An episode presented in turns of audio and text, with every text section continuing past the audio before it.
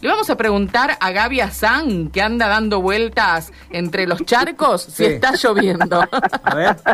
¿Te pusiste las botas de goma, Gaby? de goma. ¿Cómo estás? Hola, Cari, ¿cómo te va? Muy buenos días. No, a esta hora no hace falta. No, no, no. En la No ciudad de Santa Fe no hay precipitaciones. El cielo está cubiertísimo, pero muy cubierto. Amenaza de a ratos desde el este. Eh, tal vez se despeja un poquitito más y el oeste es lo que retoma un poquito más de oscuridad. Bueno, está la tormenta dando vueltas. No ha habido, afortunadamente, que reportar daños, ni árboles, ni cables caídos, porque la lluvia, la verdad, que no fue tan intensa, que sí tuvimos actividad eléctrica. Qué lindo dormir con un poco de ruido lluvia. Ah, claro. en esto creo que coincidimos Pero si todos. lo ¿eh? escuchaste, despertaste, Gaby. Porque Me si- si desperté un ratito para, claro, desenchufé algunas cosas y Ajá. dije, "Ah, ahora me acomodo mejor. y lo pude disfrutar, ojalá que lo, lo hayamos hecho todos. Y bajaron miles de grados, miles de grados con Sí, respecto a ayer a la tarde. el sol, claro está, ¿no? Pero mientras tanto hay que disfrutar esto porque el día ayer explotaba, ya no daba para más. Sí, sí, no se podía, no se podía res- respirar. La verdad que los números fueron altísimos. De acuerdo a las páginas web que uno visitaba, te daba uno u otro guarismo. La verdad que andar por la calle era una locura. Casi, casi que nadie andaba, ¿eh? circulando por, al menos por el micro, el macro centro de la ciudad. Sí, en los lugares eh, como campings, eh, como clubes de campo, piletas, clubes, allí sí se concentró mucha gente, pero bueno, eh, la actividad comercial, al menos por la tarde, había mermado muchísimo. Ahora está muy linda la mañana, como te decía, muy cubierto y eh, respirable, eso sí. Les quiero hacer un breve resumen de lo que ha sido la actividad delictiva en las últimas horas. En las últimas horas hay que decir que hubieron al menos dos personas con heridas de arma de fuego. Uno fue tal vez el que se llevó la peor parte. Me estoy refiriendo al empleado de una heladería céntrica de calle San Jerónimo y Crespo, que salía de trabajar, se dirigía en su moto y cuando llegaba a la intersección aproximadamente de Primero de Mayo y JP López Cari, dos personas en moto se le acercaron.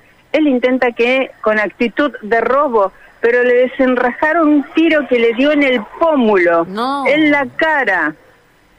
Afortunadamente no le interesó órganos, ojo, ni por supuesto oído, nada de la zona craneal, pero está en el shock room del hospital José María Iturraspe. La policía está tratando de hacer averiguaciones, está interviniendo el fiscal Gioria. Esto ocurrió aproximadamente a las 3 de la mañana y la verdad que no puede dar más detalles este hombre porque se vio sorprendido en momentos de que iba circulando, así que él intenta creer que fue víctima de un robo, no obstante lo cual para el fiscal es un intento de homicidio claro.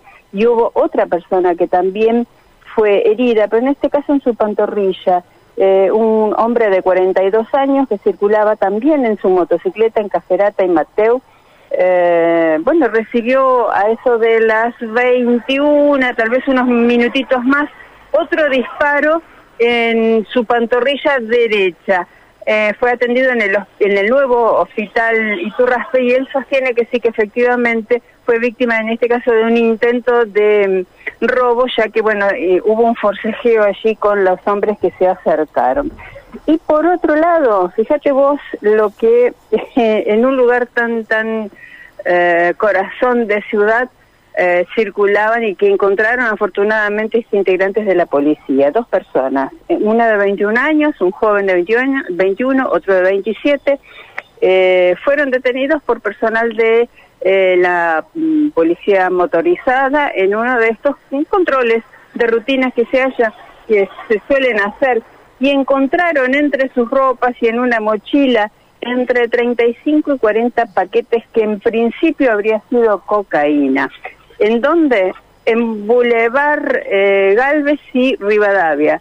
El centro neurálgico donde todos fuimos a festejar cuando Argentina cam- fue campeón, bueno, esa esquina. Eso. Esa esquina es este, la que en la noche de ayer, eh, en este control, eh, pudieron, bueno, sustraerle a estos dos sujetos, que por supuesto quedaron a disposición de la policía y de la justicia, eh, esta cantidad de estupefacientes. Y cierro con algo muy particular, Cari. Anoche, Sí. vecinos de 4 de enero aproximadamente al 3400, esto es 4 de enero, y casi casi Boulevard, entre Boulevard Pellegrini y Obispo Gelaber, llamaron porque notaban ruidos extraños en los patios y efectivamente había una persona que estuvo haciendo un raíz por esa zona, por Francia, por Saavedra, por eh, Boulevard. Esto, mira, en una de las casas de la que específicamente eh, salió o, el, sí, el llamado del 911, donde fue emitido el pedido de auxilio, se llevaron la ropa que estaba tendida en la soga, en el patio. Lo que había a mano. A la casa de cualquier cosa, sí. Tal cual. En otra casa, en otro patio, pudo esta persona entrar a un quincho y ahí se encontró con otro botín. Ahí había carne, ahí había mm. gaseosas. ¿Se llevó eso? Se llevó eso. Se llevó el botín que si se quiere era más más preciado para el momento. ¿no? domingo, sí.